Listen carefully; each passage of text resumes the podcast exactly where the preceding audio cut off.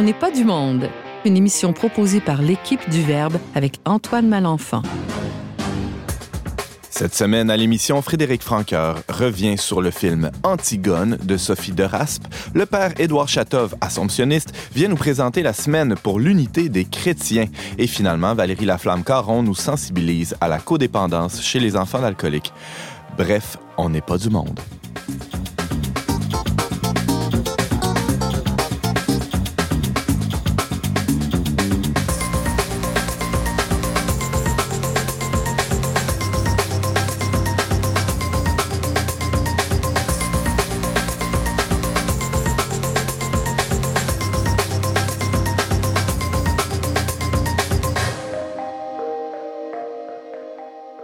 Bonjour à tous, chers auditeurs, chères auditrices. Bienvenue à votre magazine culturel catholique. Ici Antoine Malenfant. Je suis rédacteur en chef pour Le Verbe Média et animateur euh, de cette fabuleuse émission qui est On n'est pas du monde. J'ai le bonheur d'être accompagné de de chroniqueur habituel et d'un invité spécial aujourd'hui, mais aussi de James Langlois, mon fidèle co-animateur. Bonjour James. Ça faisait longtemps, Antoine, j'avais hâte de revenir. J'ai presque eu le temps de m'ennuyer de toi. Euh, alors, tu n'étais pas là la semaine passée à l'émission, mais là, euh, tu reviens en force aujourd'hui, tu es en pleine forme. oui, oui, oui. A eu les vacances de Noël. Tu sais, là, je vais essayer de ne pas être trop lunatique puis de non, non, t'as l'air toute là quand même. Je, non, je suis toute ah, là aujourd'hui. C'est intéressant à voir. euh, on reçoit aussi à l'émission euh, une, voix que vous êtes habitué d'entendre, Valérie Laflamme-Caron. Bonjour. Bonjour Antoine. Un sujet un peu difficile euh, aujourd'hui et à peu près jamais abordé dans, dans les médias. Étonnamment, euh, pourtant, c'est une situation quand même courante. On connaît les personnes dépendantes, les personnes alcooliques. Euh, c'est une figure de cas euh, qu'on connaît.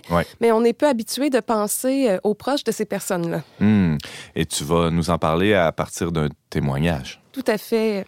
Très hâte de t'entendre, Valérie, et merci d'être avec nous. On reçoit aussi Frédéric Franqueur. Bonjour, Frédéric. Bonjour, Antoine. Il y a un film euh, duquel on a entendu beaucoup euh, parler euh, dans les derniers mois, et c'est le film Antigone de Sophie Deraspe, et tu l'as vu pour nous. Oui, exactement. Un excellent film, d'ailleurs. Ah oui, tu le recommandes? Oui. Et là, tu nous as préparé toute une chronique là-dessus. Oui, j'ai essayé. Ah, très hâte de t'entendre aussi, James. Juste avant de, de, passer euh, à notre invité d'aujourd'hui, euh, je voulais saluer, je voulais prendre l'occasion pour saluer une auditrice, euh, Caroline Barré, qui nous a écrit sur Facebook récemment, qui a découvert notre émission de radio, notre magazine, et qui nous écoute avec ferveur. Je ne sais pas si j'ose dire ça, mais au plaisir, Caroline. Alors bonjour Caroline, n'hésitez pas à nous écrire un petit mot euh, si vous voulez euh, nous, nous, nous, envoyer des fleurs ou des pots, peu importe, là, à onpdm et ça nous fera toujours un plaisir de, de vous lire. Et on reçoit, je le disais d'entrée de jeu, euh, aussi un invité spécial aujourd'hui qu'on a déjà reçu à, l'émission, qu'on est vraiment heureux euh, d'accueillir, Édouard Chatov. Salut. Oui, bonjour. Édouard, euh, un, sujet qui te tient à cœur quand même. Ah, tout à fait. je suis responsable du Centre Culture et Foi à Montmartre à Québec. Oui. Pas Montmartre à Paris, ne pas confondre avec le but du Montmartre à Paris. mais aussi dans le charisme de notre congrégation, l'unité et l'unité dans l'Église, donc dans les communautés des chrétiens, et l'unité dans la société est très important. Hmm. Donc c'est pour cela que la semaine de prière pour l'unité des chrétiens, c'est un sujet aussi rarement abordé, au moins une fois par an, quand on ne l'oublie pas, mais un sujet qui est très important. Alors, euh, on t'entendra là-dessus aussi un peu plus tard dans l'émission. Merci d'être avec nous.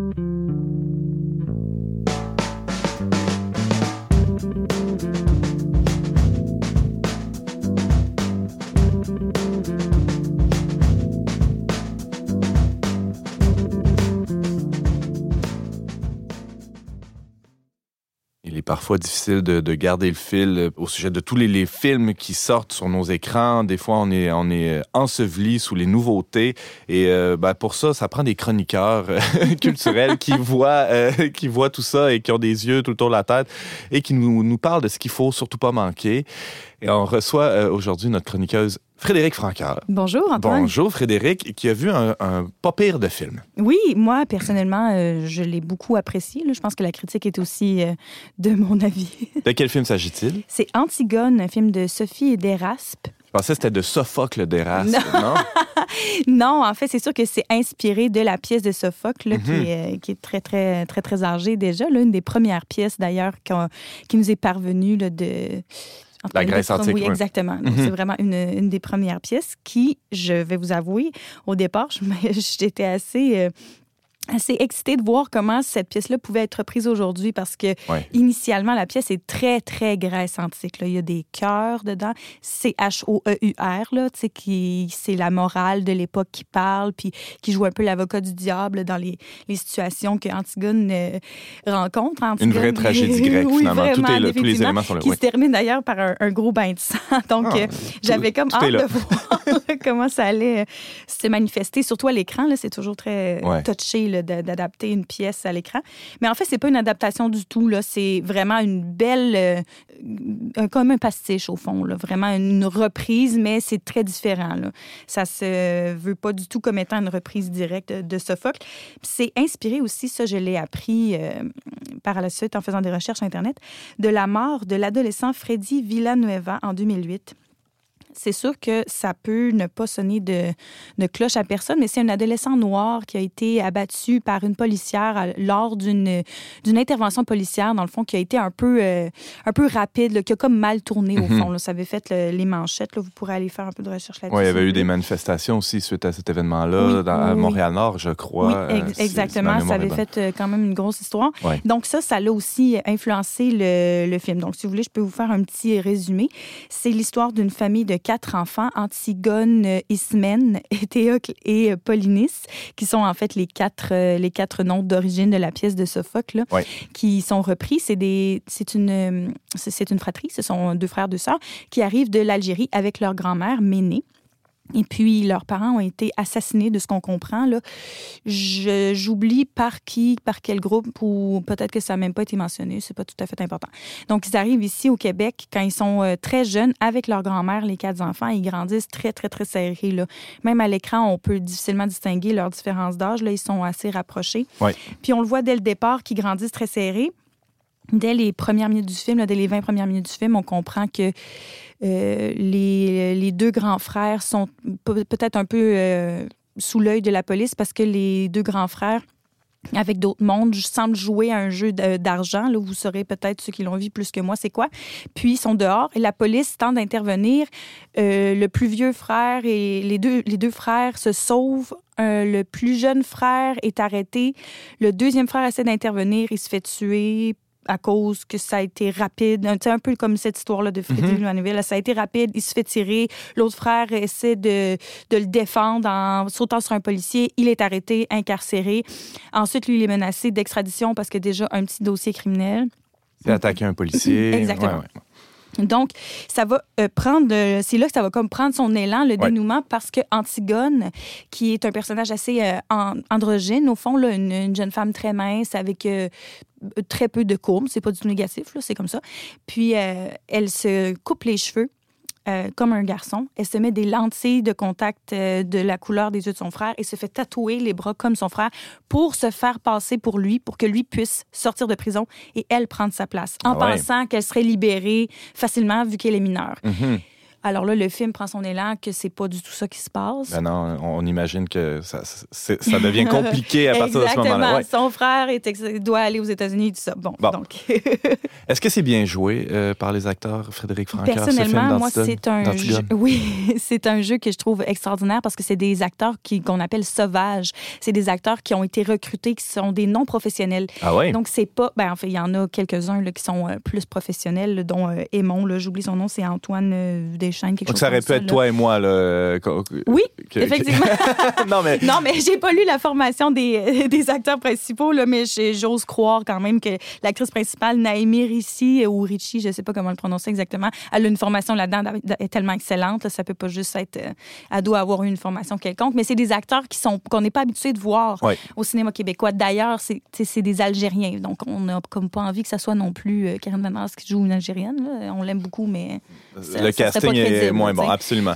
fait que oui. donc, euh, bons acteurs, bien dirigés, j'imagine. Sophie Deras n'en est pas à ses premières armes. Non, exactement. Puis j'ai lu aussi beaucoup de critiques sur ses autres films qui apparemment étaient un peu plus lourds. Je les ai pas vus, mais moi j'ai trouvé que c'était assez bien balancé. Il y a quelques scènes dans le film qui sont un peu douteuses d'ailleurs je vous gâche un punch. À un moment donné, le frère d'Antigone qui, s'est sauvé aux États-Unis revient parce qu'il est pris dans des problèmes de, de, gang de rue, tout ça. Donc, il revient à Laval, là où ils habitent, puis elle le voit en cours. Puis là, à ce moment-là, Antigone devient comme emportée par, euh, par de la colère, par de la haine, parce qu'elle est en, prison, là, puis mhm. elle essaie de, de, le défendre, lui, puis lui, il vient tout gâcher ça. Cette scène-là est un peu extrême, parce qu'on sent que l'actrice a été un peu lâché lousse, là, si vous me pardonnez l'expression, dans son émotion. Puis des fois, c'est un peu, euh, c'est un peu gênant. C'est, dérangeant. c'est une scène qui est un peu gênante. Une autre scène aussi qui ont voulu euh, reprendre de la pièce originale, parce que la pièce originale étant que Antigone et Aimon, qui était le fils du, euh, du roi à l'époque, étaient promis ensemble, ils devaient se marier. Puis il y a une scène où les deux se font l'amour, en fait, comme ils se marient, entre guillemets, comme à mhm. l'époque, c'était un peu ça, comme ça que ça se passait. Là. Tu prends ta femme sexuellement, puis donc on l'appelle ta femme.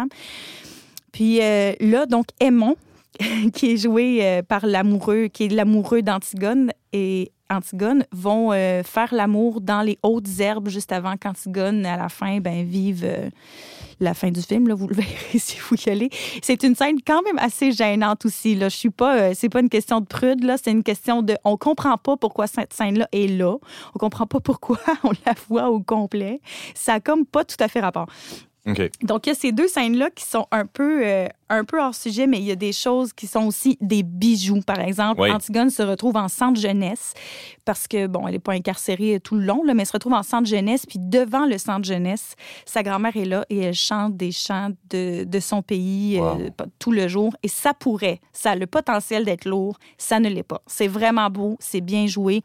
Les gens, on voit les gens dans le film qui sont touchés par ça aussi. Puis c'est d'autant plus beau que Antigone, on, parlait beaucoup dans les critiques qu'Antigone, euh, on ne reprend pas la solitude que le personnage de Sophocle vit réellement. Moi, je suis pas du tout d'accord parce qu'Antigone, en essayant de sauver sa famille, elle n'a pas le droit d'approcher sa grand-mère à 150 mètres parce que sa grand-mère est complice du mhm. fait qu'elle a été échangée avec son frère en prison et tout ça. Puis sa grand-mère respecte toutes les conditions. Elle ne voit pas Antigone en centre jeunesse, puis elle est à 150 mètres, mais Antigone, si elle monte sur le toit, peut voir sa grand-mère. Donc, c'est quand même assez touchant. James? Euh, moi, j'ai pas lu la pièce là, de, de, Sophocle. Quel, là, j'ai de la misère à me situer. Quel parallèle on peut faire avec le film et la pièce? L'histoire en tant que telle, parce que Antigone, euh, c'est une, euh, la pièce originale, c'est une femme qui va donner une sépulture à son frère qui a tué son autre frère qui, lui, faisait partie de la cité. Elle avait comme un frère hors la loi. Son autre frère faisait partie de la cité. Donc, son frère hors la loi a été tué. Elle lui donne une sépulture pour ça elle est condamnée à mort par le roi. Donc, ce qu'on peut faire comme parallèle, c'est un peu les grands thèmes. Là. Une, euh, une femme qui est très loyale à sa famille, qui va déroger à la règle, à la loi, pour euh, respecter cette loyauté-là familiale, pour honorer son frère qui est dans ce Sophocle décédé, mais ici pour rendre la liberté à son frère qui, qui a, été, euh, qui a été un criminel, dans le fond. Euh, euh, je, voyais le, père Chatov euh, opiner ou faire des, gestes durant la chronique de, Frédéric. tu l'as vu, le, oui, film Antigone? Oui, j'ai vu le film et je pense précisément à, la question de James. le grand sujet qui est abordé d'une manière actualisée, est-ce qu'il est moral seulement ce qui est légal? Mm-hmm. Mm-hmm. Ou il y a un autre aspect, ce qui est moral, c'est-à-dire ce qui tend vers le bien commun et le bien tout simplement, et ça devient même illégal. C'est-à-dire jusqu'où on peut aller dans les choix de notre conscience, et donc la conscience qui va aussi envisager une action dans ce rapport moral, éthique, légal. C'est justement ma partie préférée, moi, du film, parce que souvent, en, tout cas en tant que Québécoise, moi, je me sens souvent comme si on est confronté à des débats éthiques. Oui, mais entre obéir à la loi ou faire ci, est-ce que, ah, qu'est-ce qui qu'est-ce qu'il faut faire? On est comme un peu pris, mais pour Antigone, c'est clair. Moi, je trouve ça très rafraîchissant de faire non, moi, je sais, parce qu'il y a un policier qui vient voir Antigone, qui l'interroge, qui lui présente plein de preuves contre ses deux frères qu'elle adore, comme quoi ils étaient dans des gangs de rue, qui vendaient de la drogue, qui ont été responsables la mort de, jeunes adolescents. Puis elle, elle se dit non, moi, je poursuis dans cette voie-là, j'enfreins la loi, je fais de la désobéissance civile parce que c'est dans cette direction-là que je m'en vais. J'encourage pas du tout la désobéissance civile, mais c'est rafraîchissant d'avoir affaire à, un personnage ici. Qui écoute sa conscience. Qui y va, qui n'hésite pas. Mais ça pose la question précisément quelle est la limite. De la loi humaine C'est vraiment, ça pose cette question. Et quelles sont les limites? Et dans la conversation, Frédéric, que vous évoquez, euh, quand le policier va dire Mais pourquoi tu l'aimes? Mhm. euh, La réponse d'Antigone est d'une simplicité extraordinaire. Elle dit Mais parce qu'il est mon frère. C'est saisissant, mm. c'est-à-dire elle ne peut pas et elle ne veut pas faire de son frère un monstre. Elle le considère toujours comme un humain. Et aussi la mère, la grand-mère, quand elle chante, ça montre très bien que une personne, une seule, peut changer le monde parce qu'il y a des gens qui vont s'arrêter, qui vont le rejoindre, et ça va renverser l'opinion publique oui, définitivement. Euh, euh, vraiment, c'est que ce que crée l'opinion publique, ce n'est pas euh, ni la presse, ni les preuves, ni l'autre, mais vraiment l'intentionnalité et la grammaire, qui d'ailleurs ne parle pas la langue. Mm. Oui, et elle, aussi, elle réussit, voilà, elle réussit faire ça. Oui, En chantant, tout simplement. James. Mais pour euh, renchérir sur ce que vous dites, je trouve que dans le personnage d'Antigone, il y a vraiment quelque chose de très miséricordieux, en fait. Oui. Qui est, oui, oui, qui est même chrétien euh, pour une pièce qui a été écrite là, bien avant Jésus-Christ. C'est surprenant. Ça me... Oui, c'est assez impressionnant, puisque je trouve, tantôt tu posais la question par rapport à à l'adaptation un peu là, aux ressemblances avec Sophocle. J'ai ça, je vais vous avouer, ça vient pas de moi. Là, je l'ai lu en, faisant des petites recherches sur la pièce, là, sur le sur le film. Puis ça disait que les cœurs, comme je vous disais, qui sont comme un, la voix de la morale là, en Grèce antique, sont comme repris parce que par euh, par Édouard disait là, par les médias sociaux, par les réseaux, ah, les médias, tout ça, c'est comme repris parce que Aimon, l'amoureux d'Antigone, lui reste fidèle à 100 000 à l'heure. Puis il va faire des pancartes avec son visage dessus, va lancer des slogans. Puis en plus de ça, lors d'un de ses passages à la cour, Antigone va dire quelque chose du genre Mon cœur me dit que ce que je fais pour mon frère, c'est ce qui est bien. Donc, on retrouve aussi l'homonyme cœur ici. Mm-hmm. Puis ça, ben, ça va devenir un des slogans Mon cœur me dit, euh, libérer Antigone de ça. Alors, il y a ce que je comprends en tout cas, et c'est ce qui me donne envie d'aller voir, c'est que euh, malgré l'illégalité de certaines personnes, de certains actes, il y a euh, une quête ou un désir profond de, reconnaître la pleine humanité de, tout le monde, incluant ceux, qui, ceux qui enfreignent la loi. Définitivement. Et ce, mhm. jusqu'à la fin, là, dont je vous en parlerai pas parce que vous allez peut-être le voir, mais elle a vraiment des occasions de tomber dans la facilité, entre guillemets, puis elle choisit quand même de continuer Et quand on dit ne jamais euh, justifier ou euh, euh, disons, enlever la responsabilité aux personnes, mais de ne jamais les démoniser ou faire d'eux des monstres. C'est vraiment là, je pense, la nuance du film. Oui, c'est très vrai. Et c'est bien fait. Oui. Alors, euh, Frédéric Francaire, tu nous parlais du film Antigone de Sophie Deraspe qu'on pourra bientôt se procurer là, sur les plateformes pour pouvoir l'écouter à la maison parce que je pense qu'en salle, ça, achève si c'est pas déjà ça terminé. Doit, parce que ça fait longtemps Ça fait déjà quelques mois, oui. Frédéric, on peut t'entendre de manière assez régulière à On n'est pas du monde. Merci beaucoup d'avoir été avec nous. Merci.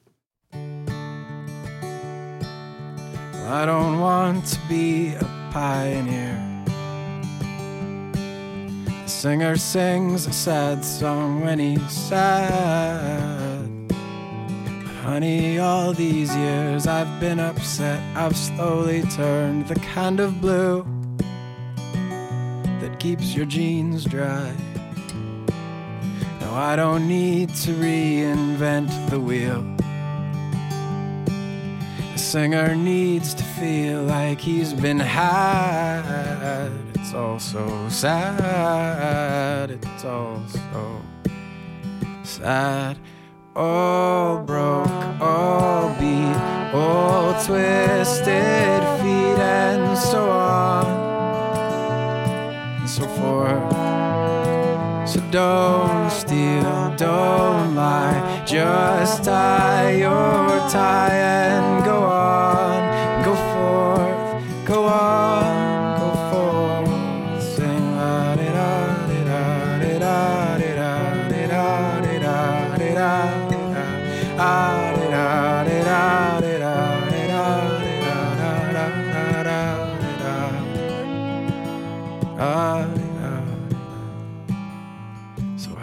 Thought I knew why I was here.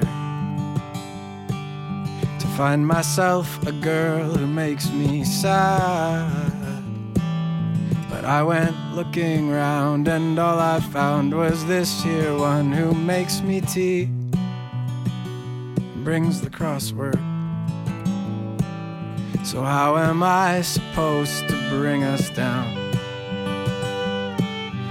Think that I got used to being sad and sometimes down and always blue. And did I mention sad?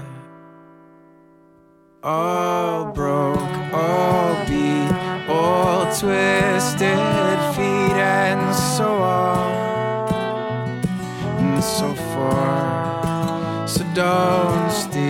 don't lie, just tie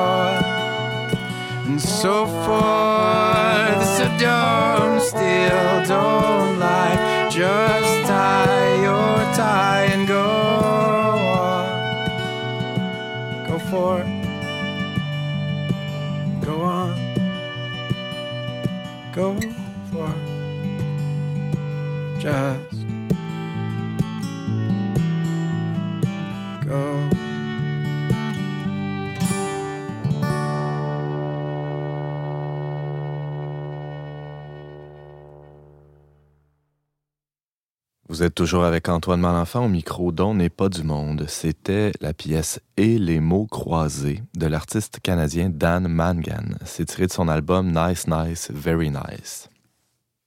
Euh, quiconque se rappelle euh, euh, son enfance entouré de ses frères et sœurs sait très bien que ceux qu'on aime le plus, ceux qui sont le plus près de nous, ceux avec qui on partage le, plus du quotidien, d'affinité même parfois, sont ceux avec qui on se déchire le plus parfois. Et c'est avec cette petite introduction hein, sur la famille que je lance une discussion sur la semaine pour l'unité des chrétiens.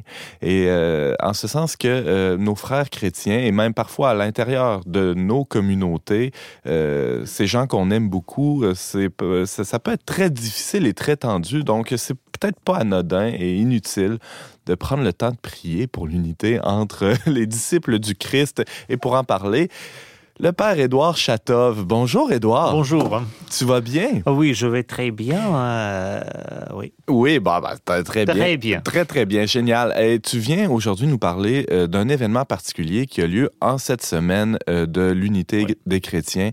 De quoi s'agit-il? Il s'agit de la prière autour de la croix à la manière de Thésée qui aura lieu au Montmartre canadien, 1669 chemin Saint-Louis. Euh, donc à Québec, pas à Paris. Et, c'est une prière œcuménique telle qu'elle est conçue euh, euh, par la communauté de Thésée, la communauté œcuménique, donc que nous proposons chaque année lors de la semaine de prière pour l'unité des chrétiens. Et là, quel jour va avoir lieu C'est vendredi, c'est le vendredi 24 janvier à 19h30. James? Je veux spécifier pour les auditeurs que là, on parle d'une activité qui a lieu dans le diocèse de Québec, mais la semaine pour l'unité des chrétiens ça se passe dans tous les diocèses et il y a souvent des activités organisées aussi. Oui, euh, c'est dans tout, c'est partout dans le monde que ça va se passer de 18 au 26 janvier. Ça fait longtemps que ça existe, ça, la semaine pour l'unité des chrétiens? Oui, ça existe quand même un siècle. Ça a commencé à la fin du 19e siècle, donc. Mais euh, c'est, la semaine euh, de prière pour l'unité des chrétiens, c'est toujours une activité qui dérange et non pas forcément parce qu'il faut prier pour euh, l'unité euh, euh, des disciples du Christ. ça dérange parce que, je dirais, ça tombe dans une très mauvaise période. Ah oui? Noël est terminé, les fêtes de Nouvel An est passé, donc après la course à propos des cadeaux, des parties euh, et la reprise du travail où il y a quatre ou cinq courriels qu'il faut relire et répondre. et quand on revient donc à la maison, on a envie de souffler. le Saint-Valentin déjà se profile à l'horizon, 14 février. Et là, il y a cette fameuse semaine de prière pour l'unité des chrétiens qui vraiment on se demande pourquoi elle est là cette semaine. Qui tombe en plus cette semaine, la, même semaine que le Blue Monday, qui est cette journée épouvantable où tout le monde est déprimé parce que euh, c'est un lundi, on, a les comptes de visa qui commencent à rentrer là, après les fêtes, c'est l'enfer. Alors là, justement, c'est dans tout ce contexte-là qu'il faudrait prendre un temps pour pour prier pour, euh, pour l'unité. C'est pas tout évident. Tout à fait. Et ça veut dire aussi que euh, la première raison de cette prière, c'est la raison, c'est que Jésus-Christ lui-même prie dans l'évangile de Jean pour l'unité de ses disciples. Lors de la dernière scène. oui, lors de la dernière scène. donc, la raison pour la prière, ce n'est pas parce que même que nous avons des déchirures de problèmes. la raison même que cette intention de prier pour l'unité, elle est propre à la prière de Jésus-Christ lui-même, parce que dans les évangiles, nous euh, entendons souvent que les évangélistes nous disent Jésus se retira et il priait, mais très rarement nous connaissons de quoi L'objet de la prière. L'objet de la prière. Or, euh, dans euh, l'évangile de Jean, dans, juste dans la dernière scène, il y a une prière de Jésus où on sait pourquoi et quel est l'objet de la prière de Jésus lui-même. Donc, et un de ces aspects, il prie pour l'unité de ses disciples. Qu'ils soient un comme lui et le Père, sont, un. Et, cette unité-là devient un signe. Hein. C'est pas juste pour euh, un beau sentiment d'harmonie. C'est pas ça l'objectif. C'est pour être un signe pour le monde, par pour être, Oui, c'est pour être signe dans le monde et pour être en communion les uns avec les autres. Je dirais d'abord croyants, mais même croyants et non croyants. Chaque année, cette semaine, est préparé par un comité euh, euh, aussi où il y a les représentants euh, de, de l'Église catholique et des autres églises. Tu parles au, niveau local ou non, au mondial? Niveau mondial? ah Au niveau mondial. Et chaque année, donc en lien avec les églises qui ne sont pas catholiques et le Conseil pontifical pour l'unité de chrétiens, il y a une thématique qui est proposée pour cette semaine. Donc cette année, le, le thème, il est tiré des Actes des Apôtres au chapitre 28. Au verset 2, c'est quand Saint Paul arrive à Malte après euh, la tempête et que son bateau euh, était détruit. Et, il, euh, voilà Luc qui dit que les habitants de Malte, ils nous ont traités avec une grande bienveillance, ou comme disent d'autres traductions, ils nous ont témoigné une humanité peu ordinaire. C'est-à-dire, vraiment, je pense, cette année, euh, euh, un aspect de, de la prière pour l'unité, c'est la question d'accueil, d'hospitalité, après le grand naufrage. Parce que dans les actes des apôtres, euh, c'est vraiment, euh, il y a le naufrage qui détruit euh, le bateau et Paul et tous, disons, les, les, passagers de, de, de, ce bateau qui, qui va à Rome, en fait.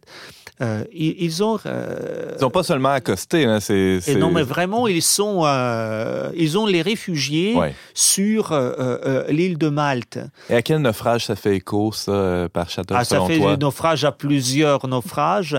mais, vous, non, mais dans les actes des apôtres, c'est pas le naufrage de Jésus. Hein, le naufrage quand Jésus est présent. C'est, dans les actes des apôtres, c'est, c'est vraiment un épisode très intéressant parce que Paul prévoit qu'il y aura un naufrage. C'est-à-dire, il, voit qu'il y a un naufrage, il y a 200 et quelques passagers sur le bateau, une grosse croisière. Voilà, c'est une grosse croisière et il dit il ne faut pas partir. Il est prisonnier, il est apporté à Rome comme un prisonnier. Il aurait pu en profiter pour s'enfuir. Il a pu pour s'enfuir et euh, le capitaine de, euh, du bateau et le euh, disons et, il est forcé par les légionnaires qui doivent apporter Paul à Rome.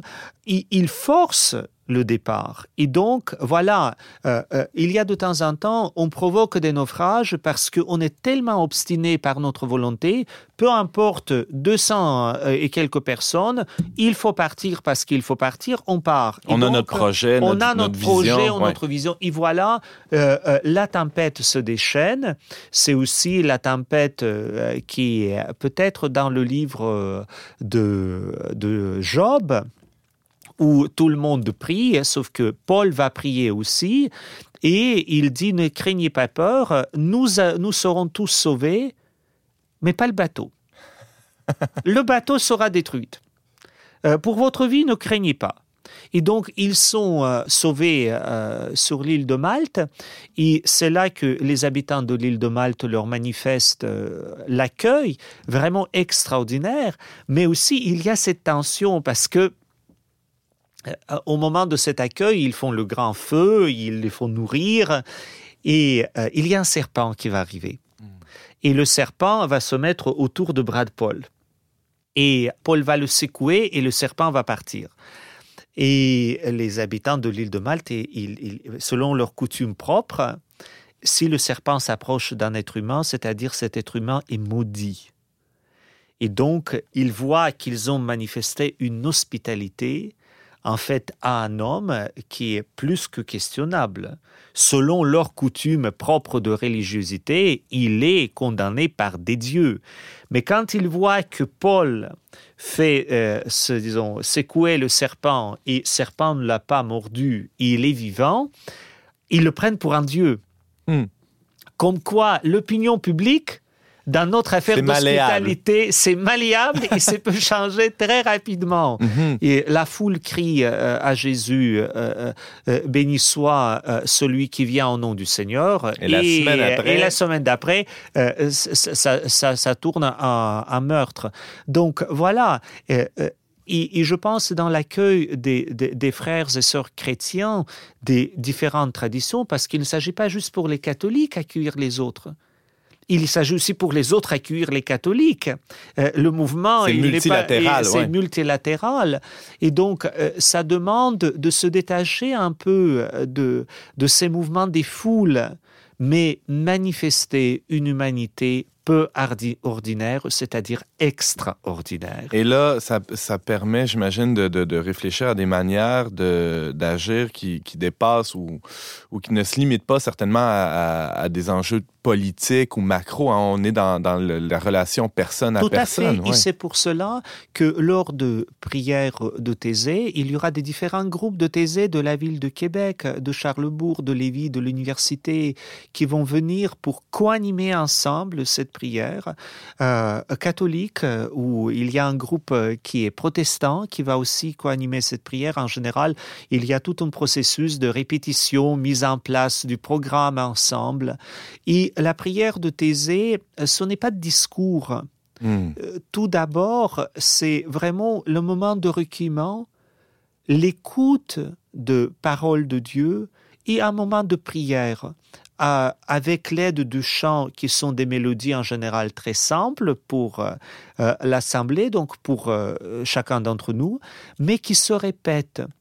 Et à force de répéter une belle mélodie, ça rentre, ça rentre dans la tête, ça rentre sur dans l'intelligence, mais ça pénètre aussi le cœur. Et on sait très bien qu'il y a des moments, où on va chanter tel ou tel chant de Thésée hors du prière de Thésée, mais parce que euh, c'est retenu. Vous savez quel est le grand, euh, le grand problème? Peut-être il ne faut pas dire le problème, mais la grande difficulté des chants liturgiques aujourd'hui, c'est-à-dire des prières mises en musique aujourd'hui, mais personne ne retient rien. C'est-à-dire pendant qu'on chante en foule, tout va bien et en plus c'est bien rythmé, il y a la guitare ou l'orgue et tout ça. Mais est-ce que je peux reprendre ce chant-là en faisant la vaisselle euh, à la maison? Non. Voilà. et les chants de Thésée, les chants de Thésée, ils ont cette particularité. Ce sont les chants très méditatifs, même ils peuvent être un peu, ils ont plus rythmés que euh, que d'autres, mais ils ont une facilité parce que c'est pas long. Les paroles sont faciles, ils sont bien rimés, et c'est une prière. Très souvent, c'est tiré de, l'écriture, hmm. les, versets. Wow. Euh, Père Édouard Chatov, tu nous parlais de, de ben, d'œcuménisme, mais plus encore de, de, l'unité des chrétiens. Il y a un événement qui a lieu euh, au Montmartre, euh, au Centre Le Montmartre, à Québec. C'est cette soirée de prière qui a lieu le 24 janvier, c'est un vendredi, au 1669 chemin Saint-Louis. Il faut s'inscrire ou on se présente sur non, place? Non, on se présente tout simplement. Il faut juste venir vers 19h30. Et, la, chapelle est assez grande, même si presque j'ai envie de dire euh, euh, toute la ville de Québec vient, ça ira très bien. et ça serait pas étonnant qu'on euh, voit des moments de fraternité euh, surgir à, la fin de euh, cet événement de prière-là. Mais si j'ai bien compris ce que James disait, cette émission est entendue ailleurs et pas seulement dans la ville de Québec. C'est peut-être aussi moment de dire, il faut peut-être regarder quelles sont les activités qui sont organisées ailleurs autour de la semaine de prière pour l'unité de chrétiens. Et j'ai presque envie de dire, ici, il n'y a rien mais oser d'organiser une prière de, si euh, quelqu'un qui entend maintenant nous entend, si c'est un catholique euh, ou euh, un, protestant, un anglican, ici il connaît des amis d'autres communautés chrétiennes. Ça peut se faire à la maison. Ça peut se faire ben à la maison. lire le chapitre 28 des Actes des Apôtres, faire quelques chants, pourquoi pas un chant catholique, un chant protestant, faire une prière d'action de grâce. y, voilà il ne s'agit pas euh, d'attendre toujours qu'il y aura 10 000 personnes. Il faut commencer quelque part Paul était tout seul, il a dit à tout le monde, ne vous inquiétez pas, le bateau sera détruit, mais vous, 200 et quelques personnes, nous serons sauvés. Et, c'est beaucoup plus simple qu'on imagine. Père Édouard Chatov, tu nous parlais de la semaine pour l'unité des chrétiens qui se déroule euh, ces jours-ci hein, jusqu'au samedi 25 janvier. Des activités spéciales, on le disait, sont organisées dans plusieurs diocèses et pour les autres, ben, on invite les auditeurs à euh, se dégourdir un peu. Oui, et pour les catholiques de diocèse, peut-être ils peuvent regarder sur le site euh, de euh, l'archidiocèse le programme complet de cette semaine pour participer à plusieurs d'autres activités. Merci, Edouard. Merci. You decide to be alone. And hell, it's cold enough to hibernate. So let it drift into the snow. It's where she chooses how to operate. Might be time to pack her in. Set the sails and just get hauled away. Maybe east or something. West was overrated anyway. The storm's coming down. These old walls are wearing thin.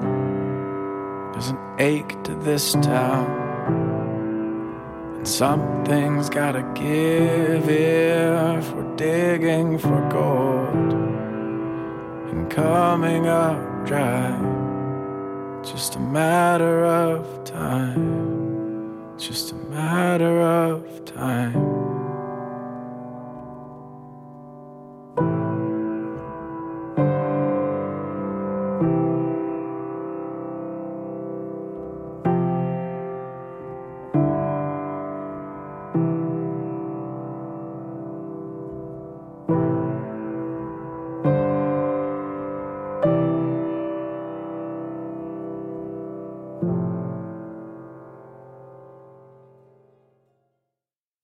Toujours avec Antoine Malenfant au micro d'On n'est pas du monde. C'est toujours Dan Mangan avec Set the Sales de son album Nice, Nice, Very Nice. En effet, c'était plutôt nice comme pièce. Bon choix, James Langlois. Bravo. Merci. Les auditeurs les plus attentifs d'On n'est pas du monde euh, se souviennent peut-être qu'il y a de cela quelques mois, on avait évoqué euh, le, délicat sujet des, des enfants qui sont proche aidant. Et euh, on l'avait fait aussi, on avait repris cette, cette idée-là, ce sujet-là, euh, un, autre moment aussi avec Valérie Laflamme-Caron qui avait parlé de, de, son témoignage de foi, qui avait abordé un peu euh, certains des aspects liés à, à cet enjeu-là d'être proche aidant. Aujourd'hui, elle voulait nous parler plus spécifiquement de ce que c'est que d'être euh, enfant d'un parent alcoolique. Bonjour Valérie Laflamme-Caron. Bonjour Antoine. C'est assez rare qu'on entend euh, parler de ça euh, dans les médias, non? Euh, étonnamment, oui. Puis même dans le domaine de l'intervention, du travail social, des grandes problématiques qui touchent la jeunesse, c'est pas un enjeu qui est beaucoup circonscrit au hmm. Québec, qui est beaucoup euh, conceptualisé. Euh, pendant longtemps, moi, j'ai cherché quelle était ma maladie mentale et je suis très sérieuse. Là, j'allais sur Doctissimo et je lisais tel ou tel trouble de personnalité, tel problème. Je demandais à mon mari, je le sondais, penses-tu que j'ai un trouble bipolaire? Puis là, hmm. il lisait la description, puis il était comme, pas vraiment, Valérie, pas vraiment. Là. Et puis un jour, euh, je suis tombée euh, sur le site d'une association d'enfants alcooliques et c'est là que je suis tombée sur l'acronyme ACOA, A-C-O-A, Adult Children of Alcoholic. Et j'ai commencé à m'informer sur ça et j'ai découvert beaucoup de littérature et c'était comme si j'avais eu une révélation sur ma hmm. situation. Tu l'as euh, trouvé? J'ai trouvé en partie une partie de mon problème. Puis ce qui a été rassurant là-dedans, c'est que j'ai vu que c'était pas une, maladie, mais plutôt un ensemble de comportements qu'on qu'on adopte pour s'ajuster à des situations qui sont complètement là, anormales et extrêmes, euh, pas nécessairement dans l'événement unique. Euh, ben, parfois, ça. oui. Tu dis, ben, tu dis aussi anormal, mais c'est assez répandu comme phénomène, euh, paradoxalement. C'est-à-dire que, évidemment, que c'est pas une situation euh, normale ou souhaitable, clairement pas, mais il y en a plusieurs enfants qui ont grandi dans un contexte comme le tien, parce que c'est ça que tu as vécu comme, comme enfant. Oui, c'est ça, exactement. Aujourd'hui, ça fait deux ans que ma mère est décédée euh, des suites d'une cirrhose alcoolique. Et puis, euh, juste le dire comme ça, les gens se font probablement l'image d'une personne euh, robineuse, peu éduquée, mésadaptée. pourtant, ma mère, c'était une mère aimante, une professionnelle reconnue. Elle avait une maîtrise en, administration publique. C'était une hmm. comptable performante. et puis, elle était très aimée là, de de, ses amis, de ses enfants, de ses proches.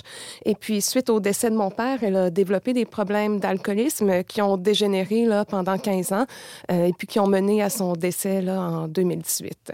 Et, c'est ça, ce que je disais aussi, c'est qu'il c'est assez répandu, ce, ce phénomène-là. Euh, alors, il y a un paradoxe dans le fait que c'est très peu ou très mal documenté et, euh, et qu'à la fois, euh, il y a plusieurs enfants qui se retrouvent dans cette situation. C'est ça. J'ai pas sorti le nombre, là, mais il y a des millions d'enfants, dans le fond, qui sont concernés par cette situation-là parce que les problèmes de consommation en général, ça touche toutes les classes de la société, toutes les catégories et ces gens-là ont, des proches forcément. Là. Hmm. Euh, et puis, dans le monde anglophone, par contre, comme j'ai dit, il y a beaucoup plus de termes, il y a beaucoup d'associations. Il y a même le terme para-alcoolique qui existe en anglais. Et puis, je l'ai googlé en français, puis j'ai rien trouvé. Ah ouais, c'est quand même révélateur. C'est révélateur. Valérie Laflamme-Caron, ça ressemble à quoi le contexte euh, dans lequel évolue ou grandit un enfant euh, d'alcoolique? Ah, c'est le chaos total, c'est l'imprévisibilité. Euh, pendant 15 ans, mon frère, ma soeur et moi, on, pensait à chaque fois qu'on qu'on avait qu'on pourrait pas voir pire, qu'on avait atteint ah le bas fond, que que c'est ça, ça pourrait pas dégénérer davantage, mais ça l'a dégénéré là pendant une dizaine d'années. c'est certain que nous, on, a connu ma mère euh, avant qu'elle ait ce, problème-là. Il y avait des dysfonctionnements familiaux, sans doute, euh, dans les relations, mais c'était pas quelque chose de visible parce qu'on appartenait, euh, comme je l'ai dit, là, à, la classe moyenne. Mes parents étaient intéressés à notre éducation, étaient engagés. Donc, c'était quelque chose de, très subtil dans, la relation que les gens entretenaient envers eux-mêmes, entre eux, puis aussi ben, le monde, Dieu et tout ça. donc là, quand le problème se développe, ce qui est difficile d'abord, c'est que c'est pas nommé, c'est pas reconnu parce que quand j'étais adolescente, ben moi aussi, là, une personne alcoolique, ça peut pas être ma mère. c'est mm. impossible que ce soit ma mère. Mais en même temps, on, observe et on, constate et force est d'admettre que, que, ma mère, a, buvait tous les jours et du matin au soir et de mm. plus en plus. Et puis que ça avait des répercussions, qu'elle était... Euh, assoupie sur le divan tous les soirs et puis qu'elle était agressive, qu'elle faisait plus à souper, que l'état de la maison euh, dégénérait. Donc on voit ça, mais personne le nomme parce que souvent on parle de famille alcoolique parce qu'il y a différentes façons de répondre à ça, mais le déni en fait peut souvent être très fort et ce qui ajoute vraiment au trouble, euh, on développe un sentiment d'invalidité parce que chaque fois qu'on que je nommais le problème, ben à ce moment-là, les gens, ben ma mère la première le ben complètement. Mhm. et, et, puis comme on n'en parle pas, ben moi, je, pensais que ma mère vivait un deuil et qu'un jour elle allait s'en sortir, mais plus ça allait, plus j'interpellais même des, autorités. J'ai fait le tour de tous les organismes. Mais comme ma mère avait des problèmes de santé mentale aussi, forcément, et de consommation, on n'était jamais à la bonne porte finalement. Euh, toujours entre deux chaises. Toujours entre deux chaises. Ah euh, donc, à ce moment-là, ça, devient le sentiment d'urgence. Euh, je dis souvent que c'est comme regarder quelqu'un se suicider un petit peu à tous les jours, longtemps, hmm. très longtemps. Il y a un, concept euh, que je vois dans tes notes, et je l'ai évoqué d'entrée de jeu au début de l'émission, c'est celui de la codépendance. Qu'est-ce que tu que entends par là? La codépendance, c'est un mode euh, relationnel. Tout d'abord, comme je disais tout à l'heure, c'est pas une maladie. Euh, c'est un mode relationnel. C'est qu'on devient dépendant de la personne dépendante, puis pas dépendant au sens qu'on en a besoin, euh, mais dans le sens que notre vie va devenir relative à cette personne-là, dont la maladie va prendre toute la place. juste avant de venir, ma sœur m'a texté, elle m'a dit appelle-moi. Et moi, j'ai tout de suite pensé qu'il y avait quelque chose de grave et que ma grand-mère était morte. Je vous, jure, pendant deux minutes, j'ai pensé que ma grand-mère est morte. Je l'ai appelée, ma soeur est au magasin, elle hésite entre deux manteaux, elle veut m'envoyer une photo. Euh, bon, ça, c'est aujourd'hui, deux ans après. Euh, mais sinon, c'est qu'on on devient à toujours observer la personne. Est-ce qu'elle a bu? Est-ce qu'elle est correcte? Est-ce qu'elle a trop bu? Euh, on cache les bouteilles d'alcool. pendant une soirée avec un de mes meilleurs amis, on a comploté là, en 2011 pour kidnapper ma mère, l'amener en forêt, dans un chalet pour la sauver. Donc, notre mission première, ça, devient de sauver la personne de son problème. James. Ça devient comme une forme d'obsession un peu. Ah, complètement, complètement. Puis quand c'est notre parent, c'est très difficile parce que moi, ma mère, je, je, l'aimais. Puis euh, c'est facile quand on marche dans la rue de détourner le regard de la souffrance. C'est facile de fermer la TV, mais c'est pas facile de couper le lien avec sa mère. Et ça, moi, j'ai jamais réussi à vraiment le faire d'ailleurs. Tout ça, ça s'est passé durant ton adolescence? C'est ça. Mon père est décédé en 2004. Donc, ma mère a commencé à, boire dans, ces années-là. Et puis, elle est décédée en 2018. Moi, j'avais 15 euh, ans. Quand ça a commencé. au moment où ton identité se construisait, mhm. euh, ça, a été... Euh, ben, comme la relation de nos parents contribue beaucoup à notre identité, ben, ça devient très difficile, ça devient déstabilisant. moi, j'ai pas eu beaucoup de repères là, de ce qu'était qu'une relation parce que mon barème, c'est forcément la, relation que j'avais euh, ben, avec ma mère qui était le, parent qui me restait. Donc, mes standards de relation étaient très bas, malheureusement. Euh, ensuite, qu'est-ce qui est difficile aussi, c'est que l'alcoolisme, c'est un mal mystérieux qu'on associe souvent à un vice. Il y a quelque chose de très moral dans l'alcoolisme. Au travail, euh, on peut dire Ah, mon père est malade, il y a un cancer, c'est difficile. Le monde va faire Ah. Ben, ben oui, puis c'est tout à fait normal. Mais d'amener au travail Ah, ma mère a un problème d'alcoolisme, elle s'est embarrée dehors, elle essayait d'ouvrir la porte avec son rouge à lèvres, la voisine m'a appelé. Mm. Ben forcément, en tout cas, moi, j'avais de la honte de ça parce que je voulais pas qu'on m'associe à sais, les gens ont tellement de jugements. J'avais peur que les gens, ils, pensent que moi aussi, là, j'étais mésadaptée sociale ou que j'avais un problème ou, que j'étais brisée. Ouais. Puis, euh, donc, il y a le regard des autres, puis euh, il y a le regard des autres aussi comme concrètement on essayait de sortir avec ma mère. Là. Nous, on a persévéré jusqu'à la toute fin pour préserver cette relation-là au dépend de notre santé. Mais ça, je regrette pas de l'avoir fait. Euh, mais quand on sortait, les, gens jugeaient. Là, vers la fin, dans les dernières années, de 2010 à 2018, ma mère physiquement changeait. Elle avait l'air de fait d'une d'une robineuse, si je peux dire, là, bien habillée et tout ça, mais quand même, je voyais dans le regard des gens, dans le regard des professionnels de la santé aussi. Euh, elle a fait plusieurs allers-retours à l'hôpital. Puis là, quand on est dans la santé mentale, ben, les gens ont le droit de ne pas vouloir être soignés. Et souvent, dans ce genre de problématique-là, les gens sont renfermés sur eux-mêmes, ne veulent pas avoir d'aide, ont des mécanismes pour faire face à leurs problèmes qui sont des mauvais mécanismes. Le fait de refuser les soins, ben, ça, ça fait partie parfois là, de, la, de la maladie.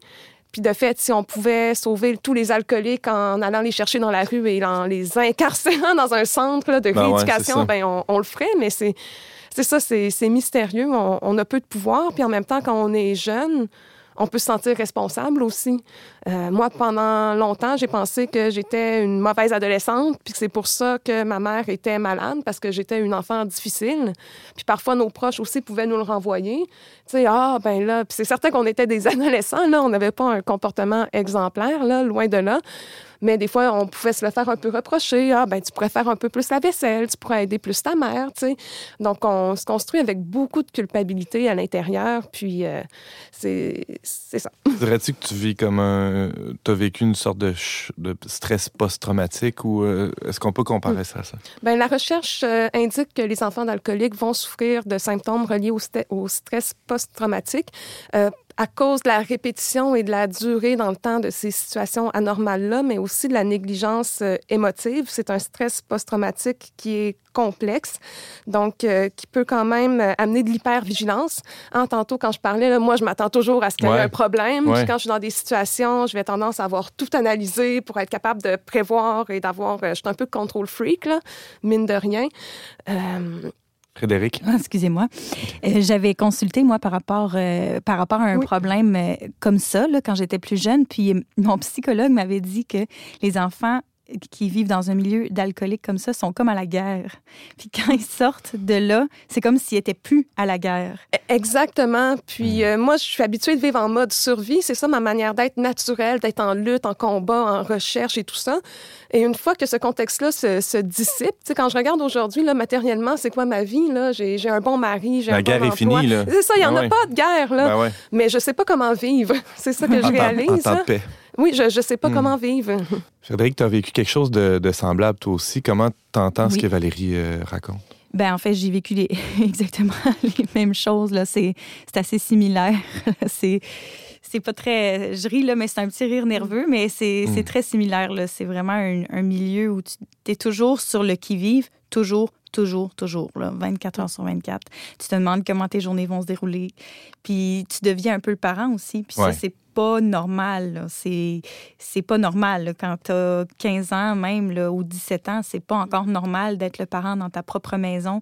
C'est des grosses, grosses responsabilités à mettre sur les épaules. Dans tous les cas, vous êtes la plus vieille de la, de la fratrie, je pense. oui, c'est ça. Oui, puis c'est fou parce que euh, Frédéric et moi, on s'est pas parlé du tout avant l'émission et elle emploie des mots que j'ai couché sur ma feuille pour me préparer à la chronique. Donc, on voit déjà qu'il y a un pattern, là. Oui, c'est ça. c'est difficile de trouver de l'aide, comme tu le mentionnais. Moi, en plus, je viens, je viens d'une région, là, je viens de la Gaspésie. Tout ce qu'il y a, c'est les alcooliques anonymes et comme ce qui est après, là, tu sais, à Latine qui appelle, là, mais la, la ressource en région est très déficiente, mm-hmm. on va se le dire. Là. Euh, c'est quoi les, euh, le regard que tu portes là-dessus aujourd'hui? Valérie Laflamme-Caron, ça a sûrement euh, modifié ton rapport à, la souffrance.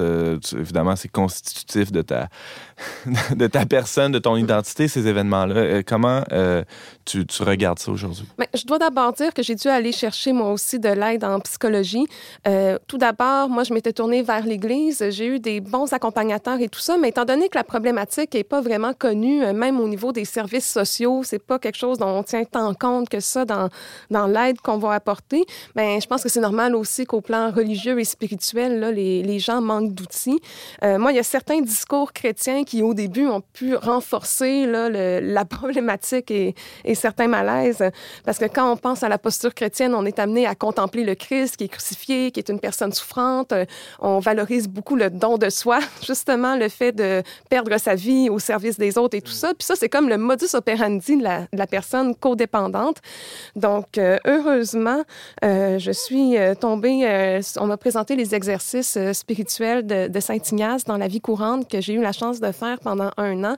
Et c'est vraiment là que j'ai découvert un, un, espace de liberté dans, dans, ma relation avec Dieu, parce que forcément, par des mécanismes là, inconscients, je pense que j'entrais en relation avec Dieu de la même façon que, ben, que j'entretenais ma relation avec mes parents. C'est comme quelque chose un peu de base, mais je pense qu'il qui était vrai dans mon cas. Mhm. euh, puis aussi, euh, il y a beaucoup cette idée-là de se reconnaître comme euh, responsable, finalement, ou pêcheur parfois. Puis, tu sais, ça dépend des discours, mais c'est des choses qu'on peut entendre.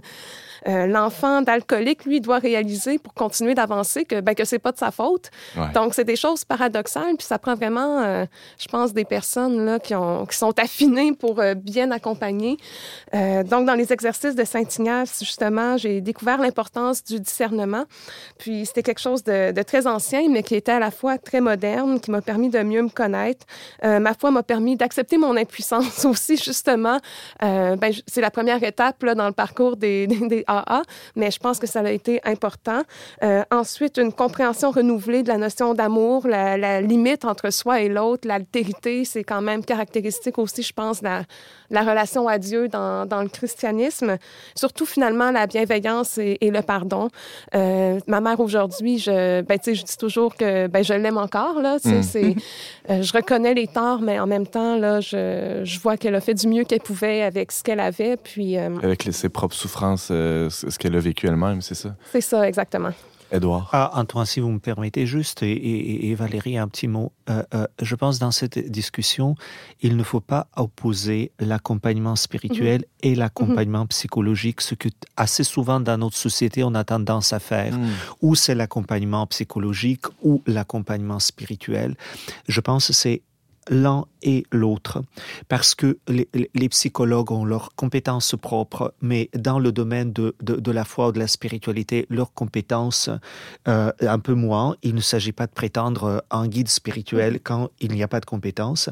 Du côté, euh, je pense, euh, euh, des prêtres ou, ou, des personnes de l'Église, il y a la compétence de la foi et de la spiritualité, mais assez souvent, il y a aussi des incompétences psychologiques. Donc, il ne s'agit pas de jouer au mhm. Psychologue quand on n'a pas de compétences. Et c'est pour cela il faut conjuguer les deux. Une complémentarité euh, qui, peut, être fort utile.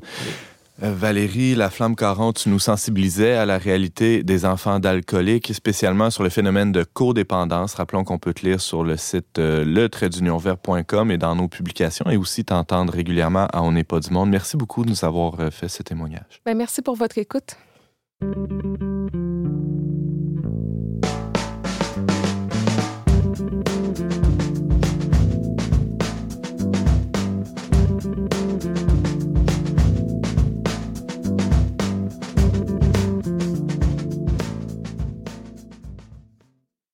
L'émission tire déjà à sa fin, mais avant de vous quitter, chers auditeurs, on a quelques suggestions pour vous. Frédéric Francoeur, toi qui euh, nous proposes toujours des bonnes petites soupes là, ou des affaires comme ça, qu'est-ce que tu as pour nous? Bon, moi, je vais y aller avec un classique disponible dans les épiceries, mais euh, bien meilleur marché. Au Costco, les produits Made Good, qui sont des produits sans allergènes, sans les 10 allergènes connus.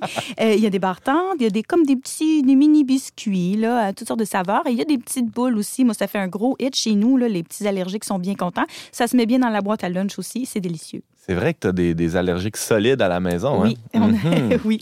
Alors, c'est toujours pratique d'avoir euh, quelques bonnes adresses. Euh, Valérie Laflamme Caron, oui, moi, je vous recommande d'aller voir les ploufs fin janvier, ah début février au Théâtre Le Trident, au Grand Théâtre de Québec, pour connaître euh, les mœurs des gens de nos quartiers populaires. Euh. La célèbre pièce de Roger Lemelin qui, qui, se situe dans la basse ville de Québec. Hein, Exactement, et comme euh, Saint-Sauverroise, je vous encourage à y aller. tu prêches pour ta paroisse, c'est bon. C'est ça. Édouard Chatov. Mais moi, je vais faire trois suggestions autour d'un seul même sujet. C'est la réflexion comment faire du discernement dans la vie et surtout dans la vie chrétienne. Comment poser des bonnes questions? Un assomptionniste qui fait la propagande pour euh, la méthode jésuite. Hein? Ah, ah oui, mais vous ne connaissez pas quelle est la définition de l'assomptionniste dans le dictionnaire Larousse de 1900. Ça expliquerait tout. Ah, ah, mais euh, c'est un jésuite euh, qui a mal tourné, c'est ça? Non, non, c'est un jésuite de, campagne qui voyage beaucoup. donc c'est c'est assez intéressant. Donc trois suggestions.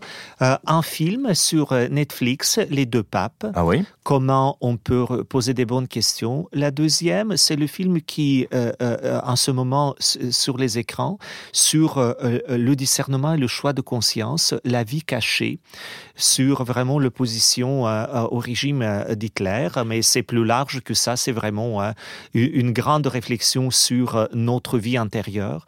Et le troisième, un livre autour de, de l'Église, euh, d'ancienne euh, rédacteur en chef euh, de Pèlerin Magazine en France, René Poujol, qui s'appelle Catholique en liberté, euh, publié chez Salvatore. Donc voilà, il, il, y a ceux qui sont plus visuels, ils peuvent regarder les films, il y a ceux qui c'est la lecture, ils peuvent lire un livre. Très bien, merci beaucoup, Edouard. C'est tout le temps qu'on avait. James Langlois, tu as une suggestion pour nous? Bien sûr, des grands pourquoi, signes. Pourquoi tu m'occultes comme ça?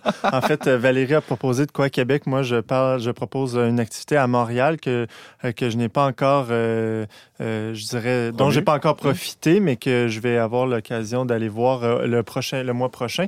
C'était l'exposition du peintre Vincent Van Gogh, mais c'est une immersion visuelle. C'est des peintures qui sont projetées partout sur les plafonds, sur les murs.